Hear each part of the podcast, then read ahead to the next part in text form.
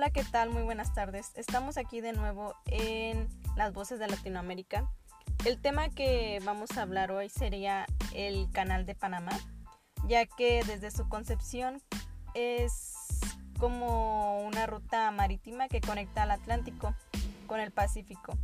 El Canal de Panamá ha permitido la movilización de carga y de personas por 102 años consecutivos que es un producto de 365 días de trabajo al año, lo que ha garantizado la sostenibilidad y la imperfección de la obra de ingeniería más importante del siglo XX. Este, hoy, con un nuevo siglo y nuevos retos en la comunicación y transporte, se amplía la ruta para, para seguir ofreciendo más posibilidades al comercio mundial y asimismo lograr acortar distancias y reducir costos a través de una ruta verde donde se minimizan los efectos ambientales del cambio climático.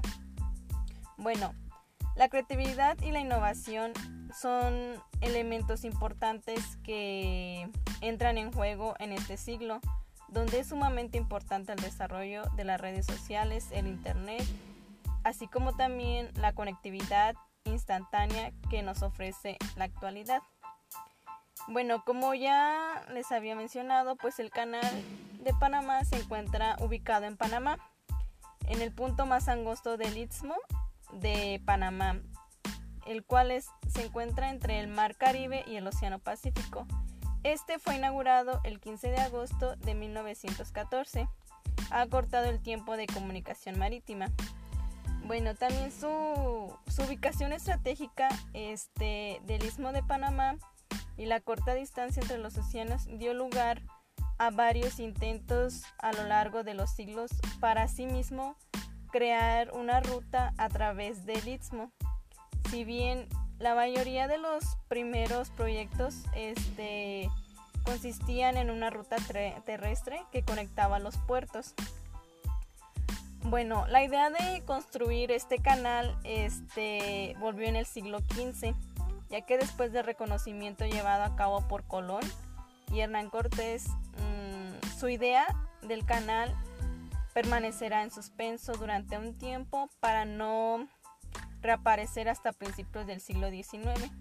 Después del viaje del naturalista prusiano, que fue el barón Alexander, que preparó un proyecto de excavación del istmo entre los Changers y Panamá, lo cual también el ingeniero este, Fernando presentó 10 años más tarde su proyecto de excavación del canal de Panamá. Bueno, una de sus primeras rutas que hizo este canal fue el istmo de Panamá que ya era utilizado por los nativos americanos que fue antes de la invasión europea del siglo XV, ya que los primeros exploradores europeos este, descubrieron como antiguos caminos que atravesaban el istmo, utilizados por las civilizaciones precolombianas y los pueblos de la Guanana. Una, también el canal de Panamá pues cuenta como con una ventaja y una de las ventajas más importantes de su infraestructura es que cuenta dentro de sus instalaciones existentes con un aeropuerto que se prevé poner en funcionamiento como parte del proyecto. Esto es con la finalidad de abarcar los costos de transporte a los usuarios de esta zona. En general, pues se trata de una área delimitada, ya que es legalmente con un régimen legal, fiscal, aduanero y migratorio especial. Esto va dirigido a incentivar y asegurar el movimiento libre de bienes, servicios, asimismo de capitales, para así este, atraer y promover las, las inversiones y la generación de empleos. Bueno, este, de acuerdo a este, a este tema sobre el canal de Panamá, pues lo que quiere este, generar es que en un futuro, este, ya que en un futuro el canal de Panamá pues nos ayude más a, a nuestro país o a otros países a las exportaciones e importaciones de la logística y el comercio. Bueno, por, por esto del tema sería todo.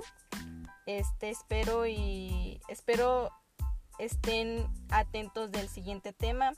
Los esperamos una vez aquí más y espero que esta información sea de mucha importancia para ustedes. Muchas gracias.